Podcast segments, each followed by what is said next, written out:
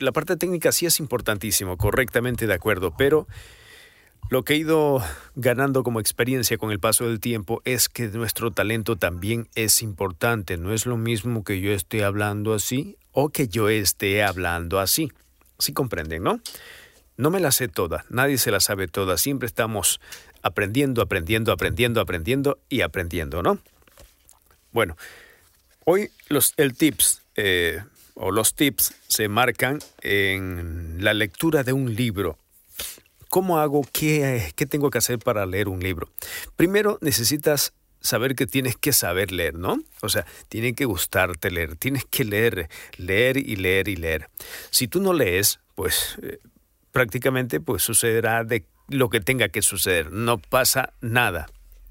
Y eso es el problema, que no pase nada, porque si no lees, es como que fueses físico-culturista y no hagas ejercicio. Es como que si fueses gimnasta y no fueras al gimnasio. Es como que, no sé, es como que tuvieras que respirar para vivir y no te gusta respirar. No sé, algo así, ¿no? Entonces todo va de la mano. La práctica es, digamos que, el 99.9% de todo lo que estamos hablando. Y lógico, el talento va de la mano, pero si no hay práctica, hasta el profesional men bueno, no es profesional, ¿no? Hasta la persona menos talentosa se puede convertir en un Beethoven, no sé. no, Beethoven no es. Se puede convertir en, en alguien famoso. Pero si no practicas, pues te quedarás acá, solamente dices, ah, yo sí puedo hacerlo, pero cuando lo vas a hacer, no lo puedes hacer. Si comprendes el mensaje, ¿no? Entonces, es interesante todo eso que hay que tomar en cuenta. A mí no me gusta mucho leer. No soy muy eh, amoroso de los textos largos y esa situación. Siempre me gusta estar presente en comerciales identificativos eh, y así. Sí leo, lógico, pero no como yo quisiera y posiblemente estas serían las fallas si yo no leo mucho. ¿Cuál es el problema? La comprensión de la lectura, porque ese es otro tema interesantísimo. Cuando te dan un texto, o un libro o lo que sea, si no comprendes lo que estás leyendo, pues al fin y al cabo la historia va a ser otra. Es como que no entienda nada de lo que te estoy diciendo y al fin no termino de comunicar lo que quiero comunicarte. ¿Sí? Entonces, hay que saber conocer la historia.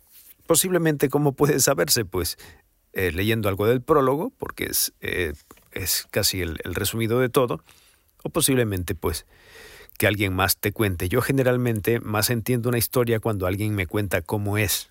Más que cómo leer, más es, eh, es cómo es la historia. Cuéntame tú, sin leer, qué es la historia, qué dice el libro, ¿sí? ¿Qué dice el escenario?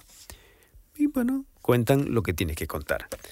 Ahora, para que entiendan, y vamos a practicar con, seguimos con el, hay chismes que parecen cuentos, pero hay cuentos que no son chismes.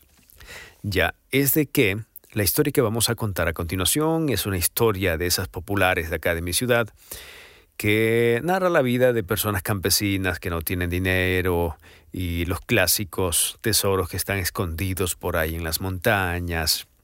Entonces, más o menos esa es la historia. Hay un joven inquieto que va, busca el tesoro, trata de desenterrarlo, consigue encontrar, no puede cargar ese tesoro porque es muy pesado, va por, por sus hermanos, y regresa nuevamente con el tesoro, pasando el río en una pequeña barcaza, llega el agua en temporada de verano, los inunda y bueno, son cuestiones así. Y esa es prácticamente la historia. Él termina ya viejo y, sin haber conseguido el tesoro que quería. Este se lleva, este, este título se llama La noche en que el río se hizo de oro y más o menos el primer párrafo diría así.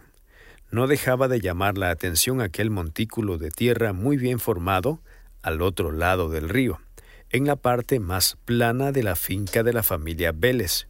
Don Artimidoro había heredado aquella propiedad muchos años atrás, cuando aún era mozo, de manos de su ahora difunto padre. Ya, cuando me toca grabar algo, X cosa, es importante señalizar, ¿no? Intenciones. Recuerden que esto vamos haciendo altas y bajas, eh, arriba, abajo, mm, eh, velocidad de cómo yo hablo o cómo yo hablo. Entonces, Como les digo, son técnicas que eh, de a poco a mí me han ido funcionando, pues posiblemente a ustedes le funcionen de otra. Traten de ir con el paso del tiempo, no decir yo no puedo. Si puede, todo mundo puede, yo pude. Yo nací de, desde el campo, del campo, de la, de la viña manavita, y, y sí he podido, y sigo pudiendo, sí. Entonces, no saques en eso primero de la mente. Yo no puedo, yo hablo feo, yo no puedo hablar. Entonces, yo como no hablo como el clásico locutor que habla todo así infladote y mi voz entonces no sirve. No, no hay voces feas, hay voces mal utilizadas, sí. Ya, digamos que tú lees así, ¿no? No dejaba de llamar la atención a aquel. Entonces, trata de componer eso. No, no, es nariz, no, no, no, no. Importante respiración, que ya lo hemos dicho en algunas oportunidades y siempre lo decimos. Importante respiración, importante, no porque haya un micrófono. Hola, ¿qué tal? No, nos inflamos y comenzamos a hablar así como locutores. Ya, no. Entonces, esto es naturalidad. A mí me está costando, no lo consigo al 100%. Todavía sigo más tratar de hablar con la voz natural y he visto grandes beneficios de, hablar con la voz natural, que es eh, hacer muchas intenciones, por ejemplo. Eh, no sé, llegar a tonos que uno no puede llegar, alcanzar voces que uno no puede alcanzar.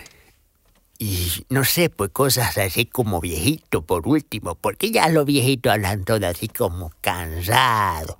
Entonces, Sí comprendes, ¿no? Yo no hago voces ni mucho menos, sino que son prácticas que hago y ahí funciona. Bueno, vamos ahí. No dejaba de llamar la atención aquel montículo de tierra muy bien formado. Ahora, ¿cuál es el escenario donde estamos plantados? Sí, hay felicidad, hay tristeza, hay una narrativa plana, hay emoción, ¿Ah? Eso es importantísimo y para nosotros quienes estamos aquí encerrados y no estamos a cielo abierto en el lugar, nos toca utilizar full la imaginación, la interpretación, la actuación, a pesar de que no seamos actores, toca utilizar eso. Bueno, y una lectura sería, tratemos, hoy vamos a tratar de, de desvergonzarnos, de dejar la vergüenza a un lado, ¿sí? Vamos a narrar el texto bueno, cierta parte del texto con ciertas intenciones así medias, medias yéndonos para todo lado, ¿sí? Porque ese también es otro de los bloqueos importantísimos y graves que tenemos nosotros, es de no querer hacer la vergüenza y siempre estar hablando bonito, bonito. Pero si estamos practicando, lógico, necesitamos perder la vergüenza. Y cuando nos toque hacer un personaje que nos pidan para X publicidad, nosotros tranquilamente no nos vamos a fregar la naranja, la naranja, digo la garganta, y de esta forma vamos a poder interpretar uno que otro personaje, digo pollo, digo gallo, digo... Entonces, yo no hago ni una de esas voces, vuelvo y repito, pero sí trato de utilizarlas como ejemplo para poder, sí, actualizarnos. Aire, aire, ah. Entonces, lo primero que estoy haciendo ahora es tratar de perder la vergüenza, de volverme sin vergüenza. Porque si hablara con vergüenza estuviera aquí. Seguimos. Gracias por estar aquí. Seguimos. Recuerda suscribirte, recuerda darle me gusta y seguirnos en todas las redes, eh, Facebook, Twitter, YouTube. Si quieres algo especial, pues ahí me, me escribe así, con todo el placer del mundo y con todo el cariño del mundo. Vamos ahí. Eh, lectura plana sería, ¿no? No dejaba de llamar la atención aquel montículo de tierra muy bien formado al otro lado del río. Ya, cuando aplicamos un poquito de felicidad, toca sonreír un poquito, ¿no? No dejaba de llamar la atención aquel montículo de tierra, si notas, serio, no dejaba de llamar la atención aquel montículo. Amabilidad, amabilidad. No dejaba de llamar la atención aquel montículo de tierra muy bien formado al otro lado del río, en la parte más plana de la familia, de la finca de la familia Vélez. Don Artimidoro había heredado aquellas propiedades muchos años atrás. Ya, ahora digamos que lo hago un poquito más conversado, porque la idea también es llegar a un punto donde la voz sea natural y estemos contando una historia así que así. A mí me encanta la narrativa de los españoles y de los argentinos, ¿no? Te meten a la historia y te dan, ¿no? Y ellos están así conversando. Digamos que estamos conversando. No dejaba de llamar la atención aquel montículo de tierra muy bien formado al otro lado del río en la parte más plana de la finca de la familia Vélez. Don Artimidoro había heredado aquellas propiedades muchos años atrás, cuando algún era, cuando en ese tiempo era mozo, de manos de su ahora difunto padre. Entonces, si quieres agregar o quitar parte de la historia como práctica, puedes hacerlo. Sí, este, José, mira, este, don Artimidoro había heredado aquellas propiedades y sus padres les, le, le habían dado, entonces eso estaba ahí. Sí comprendes, ¿no? Por ahí vamos. El siguiente párrafo dice, Tintiliano era el menor de los hijos, que ya pisaba cerca de los 16 años, y había escuchado decir a su profesora que en tiempos antiguos vivían en esta región pobladores que acostumbraban a construir grandes montículos de tierra eh, muy bien formados, donde enterraban a sus difuntos con todas sus riquezas. Ya, no lo dice así tal cual en el texto, pero más o menos es la historia, ¿no? Tintiliano, el menor de sus hijos, que ya pisaba los 17 años, había escuchado decir a su profesora que en tiempos remotos vivían en esa región pobladores que acostumbraban a construir grandes montículos de tierra para enterrar a sus muertos y que junto al difunto depositaban cosas de gran valor cultural y económico para la sociedad actual. Lo escuchó una sola vez y nunca se le olvidó. Mire usted. Mm. Cuando yo comencé a leer este libro, ya hace, no sé, cuatro años atrás, yo lo hice así, mira, escucha. Y ahora me doy cuenta de que era un terrible error. No dejaba de llamar la atención aquel montículo de tierra muy bien formado al otro lado del río. Si comprendes, ¿no? Y, y, cuando yo escucho la voz así, directo, impactante, genera que es una voz de, de coraje, ¿no? No es una voz grave, sutil, no es como no dejaba de llamar la atención aquel montículo de tierra muy bien. Entonces, aplicamos un poquito los graves, pero no es una voz que me ataca cuando lo escucho. Entonces, esa es la idea. Seguimos. Vamos con los dos párrafos. No dejaba de llamar la atención aquel montículo de tierra muy bien formado, al otro lado del río, en la parte más plana de la finca de la familia Vélez. Don Artimidoro había heredado aquellas propiedades muchos años atrás, cuando aún era mozo de la mano de su ahora, de la mano de su ahora difunto padre. Tintiliano, el menor de sus hijos que ya pisaba los 16 años, había escuchado decir a su profesora que en tiempos remotos vivían en esa región pobladores que acostumbraban a construir grandes montículos de tierra. Vocalizar, me faltó vocalizar.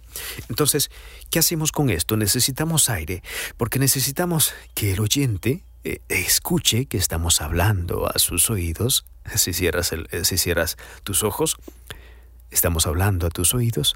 ¿Qué tal? ¿Cómo te sientes? Gracias por estar aquí. Sí, qué, qué bien que nos escuches. Sí comprendes, ¿no? Ese es el mensaje. Y es lo que yo he ido comprendiendo con el pasar del tiempo. Posiblemente lo he hecho mal en muchas ocasiones, pero hay que tratar de corregir muchas veces. Y eso es lo que estamos haciendo ahora, ¿sí? Vamos ahí. Recuerda, sin vergüenza, lugar donde nadie te esté molestando, donde estés entre tú y yo así solitos los dos, o tu chica, tu señorita y yo, sea, ¿no? Sea donde sea. Va, los dos párrafos. No dejaba de llamar la atención aquel montículo de tierra muy bien formado, al otro lado del río, en la parte más plana de la finca de la familia Vélez. Don Artimidoro había heredado aquellas propiedades muchos años atrás, cuando aún era mozo de, las manos de, su, de las manos de su ahora difunto padre. Tintiliano, el menor de sus hijos que ya pisaba los 17 años, había escuchado decir a su profesora que en tiempos remotos vivían en esa región pobladores que acostumbraban a construir grandes montículos de tierra para enterrar a sus muertos, y que junto con el difunto depositaban cosas de gran valor cultural y económico para la sociedad actual. Lo escuchó una sola vez y nunca se le olvidó. ¿Ya? Entonces, y de ahí vamos, ¿no? No es que esté perfecto, pero nos vamos adaptando poco a poco. Ya les he dicho, estamos ahora repasando, no estamos oficialmente grabando el libro. Vamos con el último, vamos con el último párrafo. Otra de las cosas que he aprendido también, por favor, déjenme y voy sumando, es de que si hablamos constantemente bien, sí, constantemente bien, cuando ya nos toque grabar X cosa, nos va a salir bien. Entonces, tratemos del común vivir, hablar bien, sí, buenos días, buenos días, buenos días, Buenos días. Sí, entonces tratemos de hacer eso. ¿Qué tal, José? ¿Cómo estás? ¿Qué tal, José? ¿Cómo estás? Se comprende, ¿no?